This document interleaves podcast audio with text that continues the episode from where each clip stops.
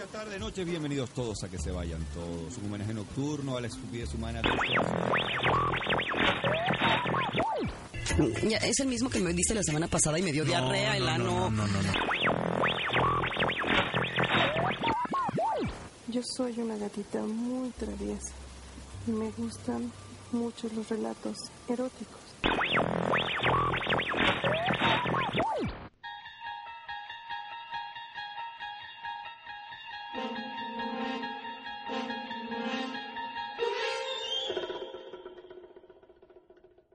Usted está entrando a un mundo paralelo, donde las ondas hertzianas ya no son necesarias. Aquí no existe el tiempo, ni las fronteras. Estimado escucha, usted tiene una radio extraña. extraña.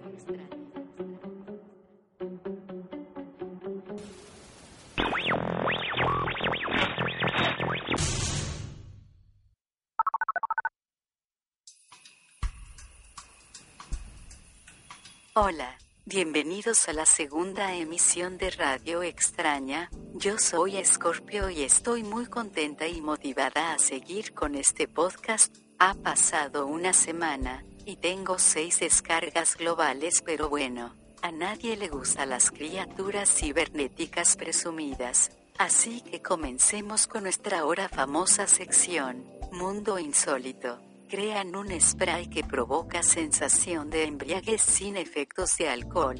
El diseñador francés Philippe Stark y el científico franco-estadounidense David Edward crearon un pequeño aerosol que afirman provoca una sensación de embriaguez, sin los efectos nefastos del alcohol.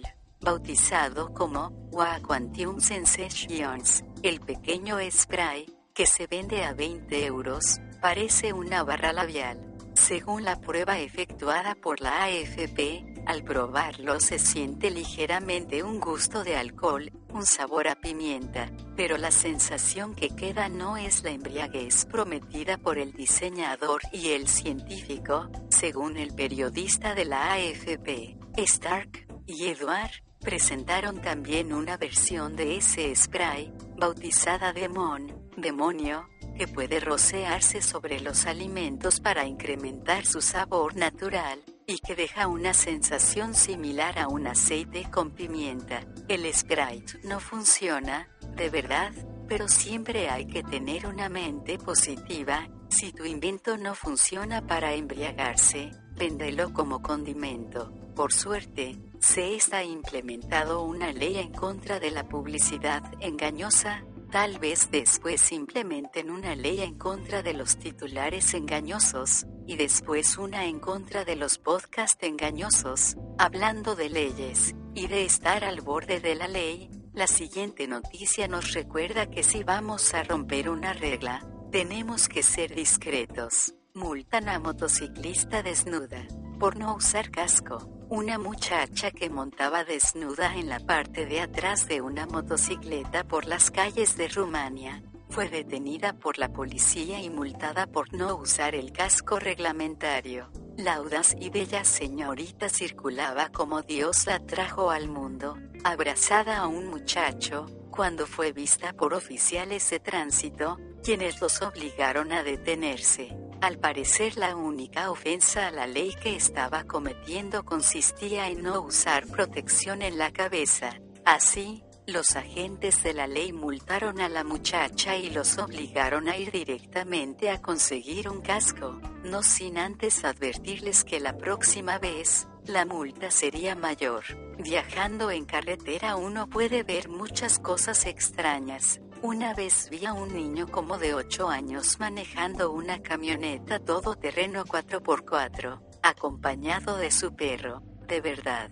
Algunas personas que ven el mundo de manera distinta, sacan provecho de las cosas extrañas y las convierten en un negocio.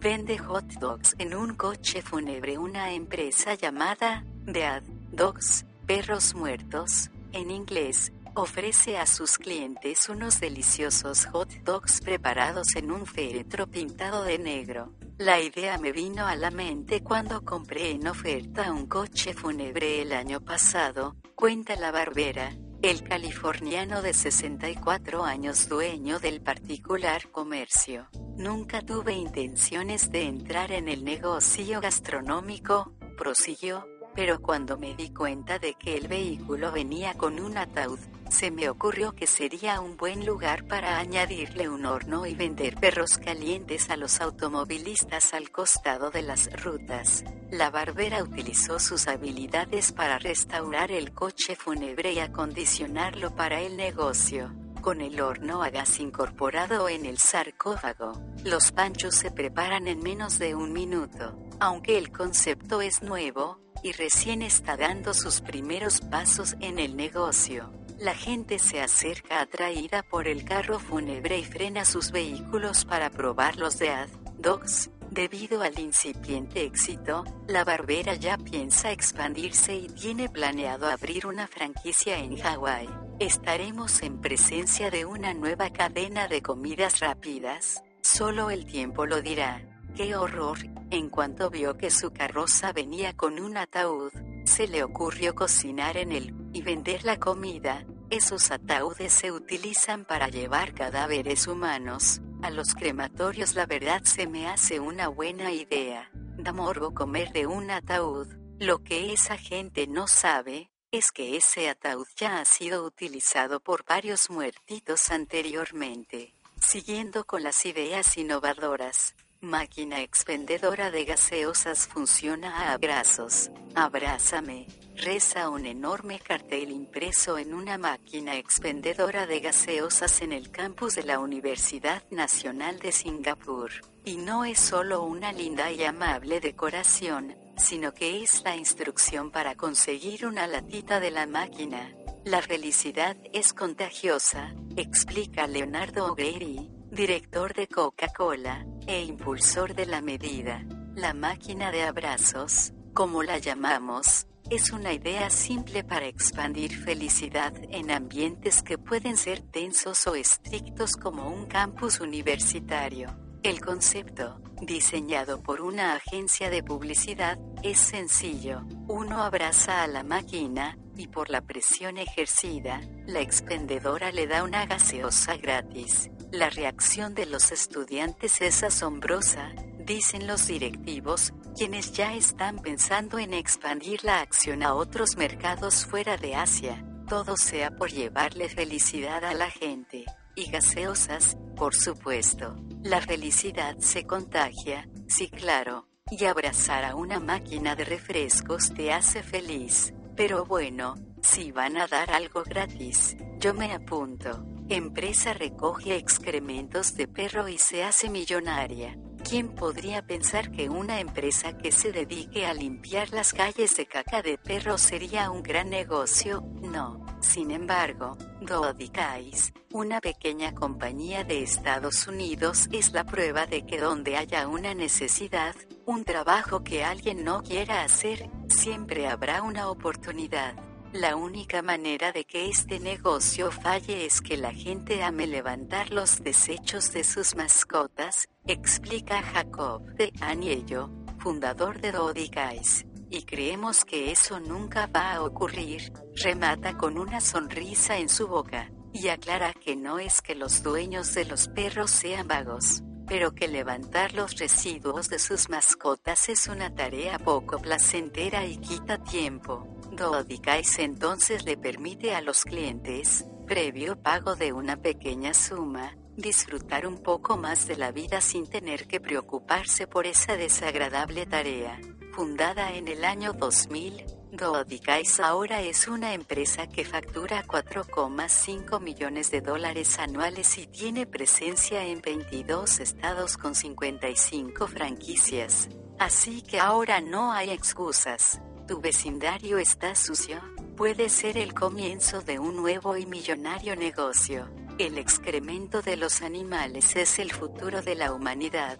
De verdad, estamos llegando a un punto donde tenemos que invertir en energía renovable, y por suerte hay empresas que están produciendo energía a partir del excremento. Puede que para muchos estas sean ideas extrañas, pero cada vez más el planeta nos está advirtiendo las consecuencias. Ahora para variar, un poco de arte. Artista esculpe una momia con comida rápida. Ben Campbell, un artista de Texas, Estados Unidos, ha creado una momia de tamaño real con comida de McDonald's. Aparentemente, Campbell ha estado trabajando en su creación durante los últimos dos meses con el propósito de remarcar la conexión existente entre la antigua civilización egipcia y la sociedad moderna.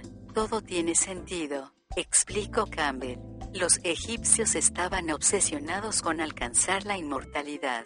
Se puede ver fácilmente en los procesos de momificación y la construcción de las pirámides. De la misma manera, la sociedad actual también busca perpetuarse en el tiempo a través de sus propias costumbres, ya sea alcanzando el estatus de celebridad o construyendo corporaciones. ¿Y qué mejor ejemplo que McDonald? No, concluyó el joven artista, apoyándose en la reputación que tiene la comida de la cadena de la M dorada, y el mito que proclama que puede conservarse sin descomponerse por varios meses, Campbell gastó 200 dólares para realizar su escultura, con la esperanza de que su obra perdure de la misma manera que las momias egipcias. Solo el tiempo le dará la razón. Por supuesto todo tiene sentido. La verdad es que esa comida sí que perdura por varios años, los únicos animales que consumen ese derivado del petróleo son los humanos, ni los ratones o las bacterias comen eso. La siguiente noticia es bastante cruda. Vendió a su hija por el juego. En Turquía, un hombre que debía 13.000 euros en apuestas, negoció con un joven de 20 años a su pequeña de 13. La menor ya fue rescatada y su comprador quedó imputado por abuso de menores, retención ilegal y abuso sexual. La policía turca ha rescatado a una niña de 13 años que vivía con un hombre de 20, al que había sido vendida por su propio padre para saldar una deuda de juego, informa el diario Millet según esta fuente un agricultor de la provincia suroriental de Saliufa, entregó a su hija, de 13 años, a un hombre casado al que debía unos 13 mil euros por apuestas de juego. La madre de la niña denunció ante la fiscalía su desaparición, el pasado 4 de abril y el padre acabó admitiendo que la había vendido. Tras semanas de búsqueda, la policía localizó al comprador y a la menor en un campamento de labradores cerca de Adana, a unos 350 kilómetros al oeste del domicilio de la adolescente, que ha sido trasladada a un centro de acogida. El comprador señaló a los agentes que no había secuestrado a la niña, sino que la había recibido como segunda esposa a cambio de perdonar las deudas a su padre. La poligamia está prohibida en Turquía desde 1926 y penalizada con hasta dos años de cárcel. Aunque en las regiones rurales del sureste del país se da aún este tipo de casos cuando el enlace se celebra de forma no oficial y solo por el rito religioso, nulo ante la ley. El comprador de la niña ha sido acusado de abuso de menores, retención ilegal y abuso sexual. ¡Qué horror! Este tipo de noticias me ponen los bytes de punta. ¿Cómo es posible que exista gente así? ¿Cómo es posible? A veces dan ganas de tomar la justicia por manos propias. En lo personal, ya he enviado un virus que le provocará un coma al padre de la niña así por lo menos dejará de apostar.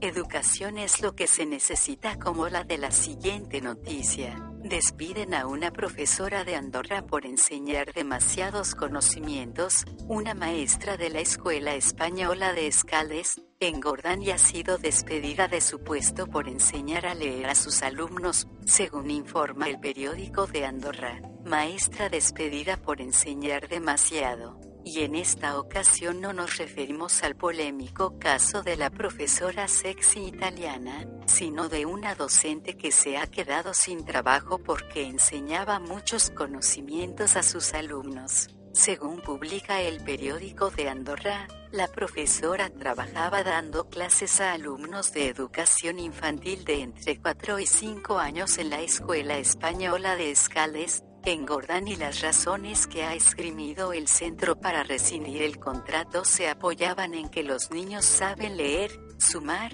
restar y están aprendiendo a escribir, lo cual resume un nivel excesivo, corroborado a su vez por un inspector. Los padres de los alumnos han recurrido a la Embajada Española en Andorra para solicitar la reincorporación de la profesora, objetando que, si bien la educación española exige unos mínimos educativos, no hay unos máximos definidos. Además, piensan que el motivo del despido podría ser debido a una diferencia personal de los rectores del centro de momento, han conseguido que la profesora se mantenga en su puesto hasta que finalice el curso escolar, aunque sin nada lo remedia. El año próximo no estará entre el personal de la escuela andorrana. Sí, así es, en este mundo sucede cada cosa. Mejor pasemos a nuestra siguiente sección, la tecnología al servicio de la humanidad. Las computadoras portátiles de hoy son mucho más poderosas que incluso las computadoras de escritorio más populares de ayer.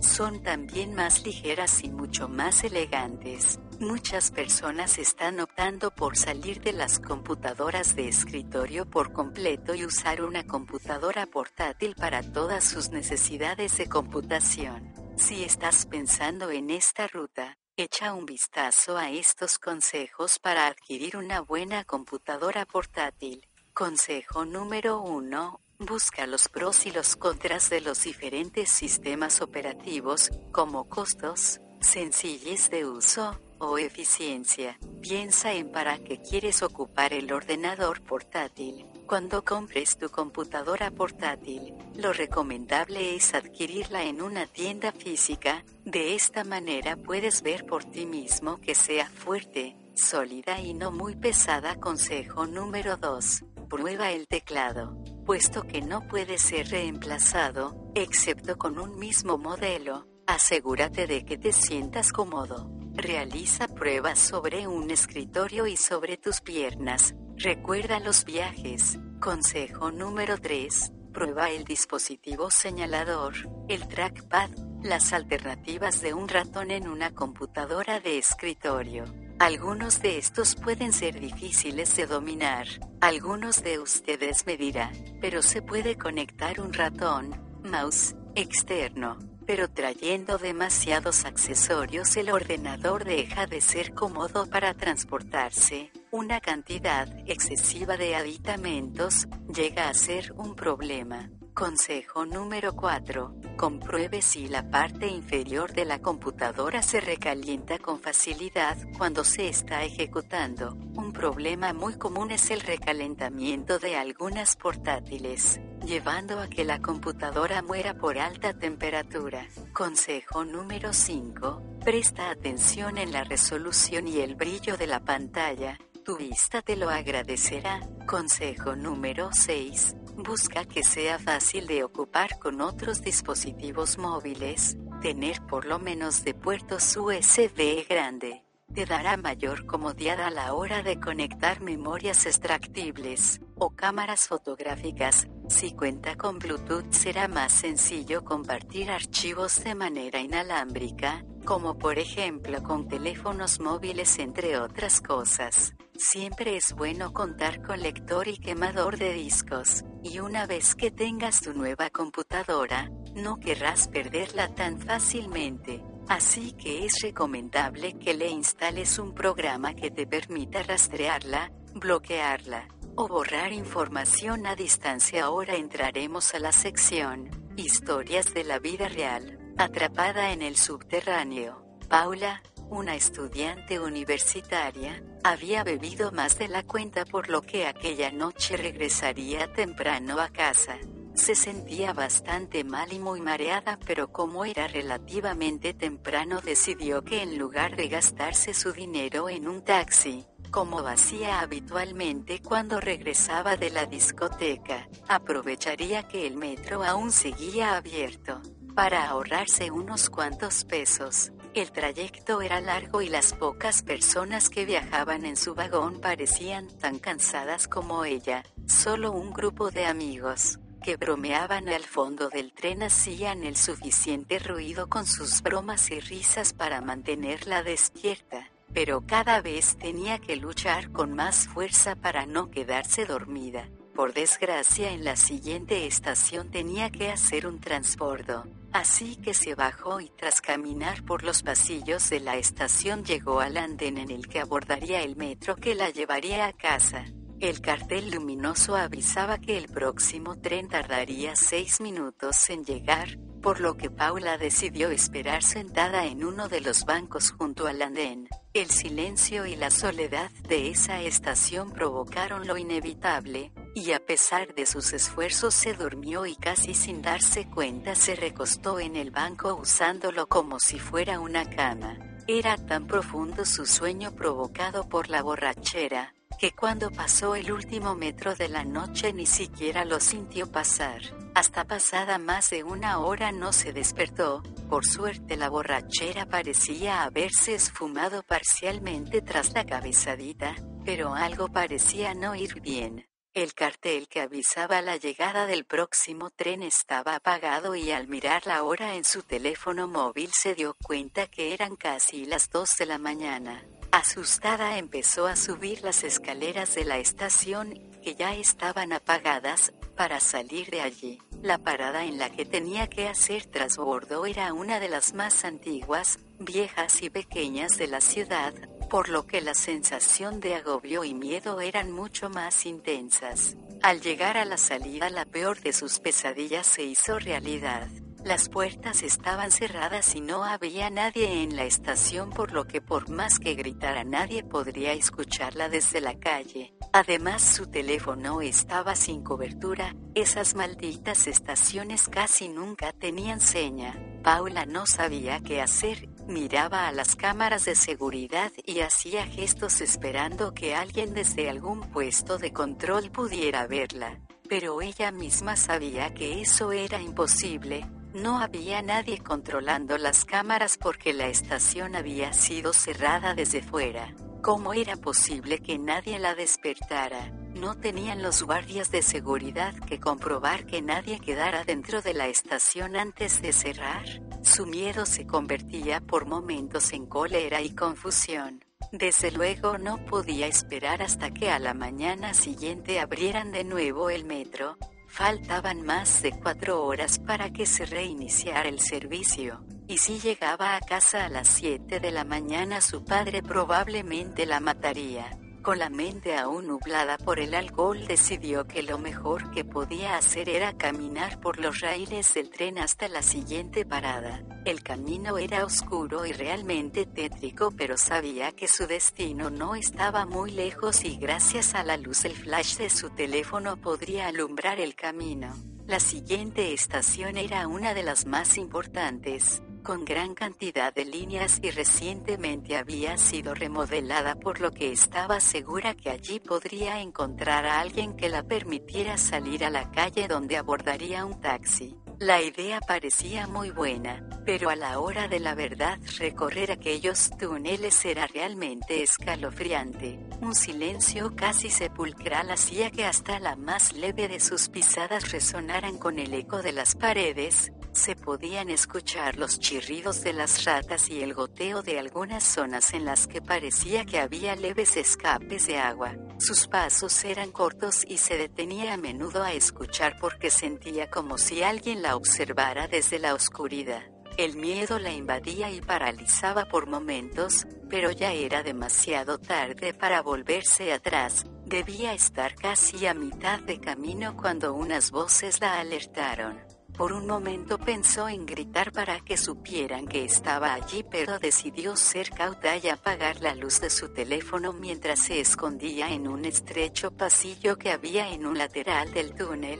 Mientras permanecía escondida y en silencio pudo ver la figura de dos hombres bastante corpulentos, sus ojos cada vez se adaptaban más a la escasa iluminación de las luces de emergencia que había cada muchos metros en el túnel, Ambos parecían discutir acaloradamente por un cartón de vino, y a escasos metros de donde se encontraba Paula comenzaron los empujones y golpes. El más grande de ellos le propinó un puñetazo que tumbó al otro y gloriosamente alzó su trofeo mientras de un trago se bebía casi la mitad del contenido del cartón de vino. El más pequeño enfurecido sacó un cuchillo de la espalda y se lo clavó repetidamente en el cuello a su rival. Realmente se ensañó con su cadáver y a pesar de la poca luz Paula pudo ver con claridad cómo tenía toda la cara manchada de sangre. Recogió el poco vino que quedaba y se lo tomó de un trago.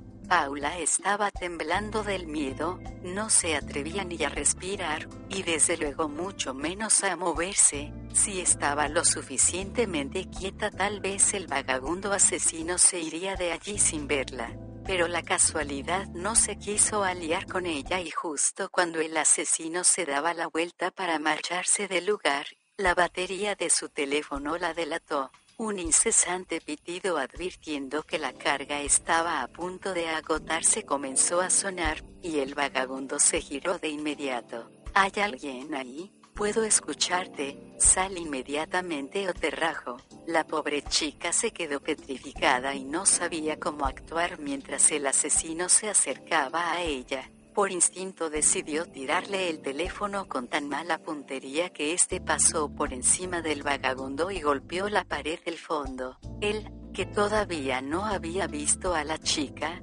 escuchó un ruido a sus espaldas y se giró, momento que aprovechó Paula para salir de la oscuridad y empujarle a la vez que salía corriendo. El vagabundo enfureció de tal manera que no dejaba de gritar e insultar a Paula, se levantó y comenzó a perseguirla por los túneles. Ella no era una buena deportista, pero el miedo se apoderó de sus piernas y le dio fuerza para correr dejando atrás los zapatos de medio tacón que llevaba aquella noche. Sus pies se ensangrentaron mientras corría sobre la gravilla y guijarros del suelo de túnel, sin embargo, el miedo era más fuerte que el dolor y no se detuvo a pesar de que en varias ocasiones estuvo a punto de caerse al tropezar por culpa de la casi total oscuridad de su ruta de huida.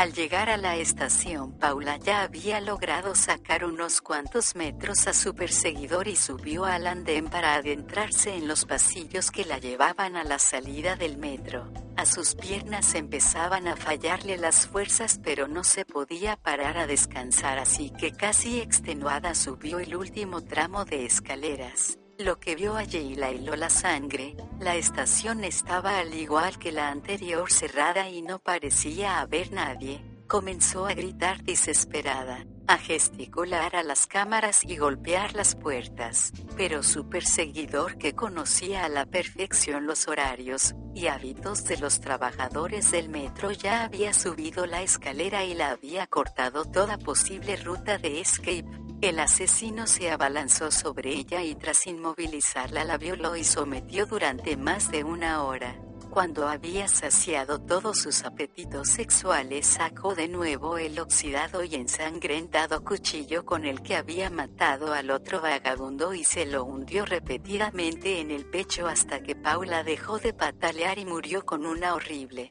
expresión de terror en su rostro. Al día siguiente los trabajadores se encontraron con un surco de sangre que se perdía en la profundidad del túnel. Asustados deciden revisar las cintas de video que grabaron esa noche y pudieron observar la desgarradora escena de la violación y asesinato y cómo el vagabundo arrastraba el cuerpo de Paula dejándolo caer escaleras abajo para de nuevo arrastrarlo, hasta la oscuridad de las vías del tren. La policía localizó los dos cuerpos pero no encontraron ni rastro del asesino, del cual se dice que todavía utiliza los túneles del subterráneo para esconderse de noche. Para finalizar esta transmisión de radio extraña, aquí está la sección, colección de fenómenos extraños, abducciones extraterrestres, las abducciones son el hecho de que un extraterrestre rapte a un ser viviente,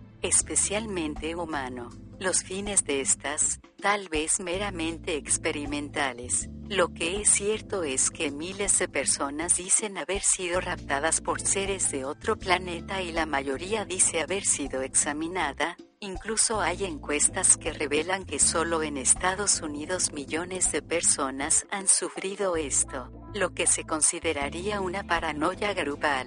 Generalmente después del suceso estas personas no recuerdan nada, pero siempre hay indicios de que algo sucedió, sueños, marcas en el cuerpo, pérdida de la memoria, etc. Para recordar lo que les pasó recurren a la hipnosis y en esas sesiones revelan verdades sorprendentes como en el caso de Fran Drescher, la recordada actriz de la serie televisiva La Nana. Afirma que fue raptada y que la cicatriz que tiene en una de sus manos es el lugar donde le han puesto un chip. La nana Fran Drescher, de hecho, puede haber sido también niñera en el espacio exterior. Eso sí, usted cree la dramática historia de la actriz que dice haber sido abducida por extraterrestres, algo que ella realmente cree que le pasó. ¿Sabes? Es gracioso, porque Peter, el ex marido de Fran, y yo los vimos, a los aliens, antes de que nos conociéramos, y estábamos haciendo lo mismo, circulando por la carretera con nuestros padres, dice Fran con toda seriedad. Los dos estábamos en la secundaria. Unos años más tarde, nos reunimos y nos dimos cuenta que habíamos tenido la misma experiencia. Yo creo que de alguna manera estábamos programados para encontrarnos. Los dos tenemos esta cicatriz. Es exactamente la misma cicatriz en exactamente el mismo lugar. Sin embargo, su ex esposo Peter Mark Jacobson no estaba tan convencido del pasado extraterrestre de su pareja. Dice que Fran tiene una pequeña cicatriz en la mano ocasionada por manipular una broca porque se quemó con una taza de agua caliente. Pero Fran niega esta afirmación. Yo le dije a él que eso es lo que los aliens nos habían programado a pensar, explica Fran. Pero en realidad, es donde está el chip. Esta transmisión ha llegado a su fin Gracias por descargar este podcast. Inserte un texto de despedida aquí. Adiós.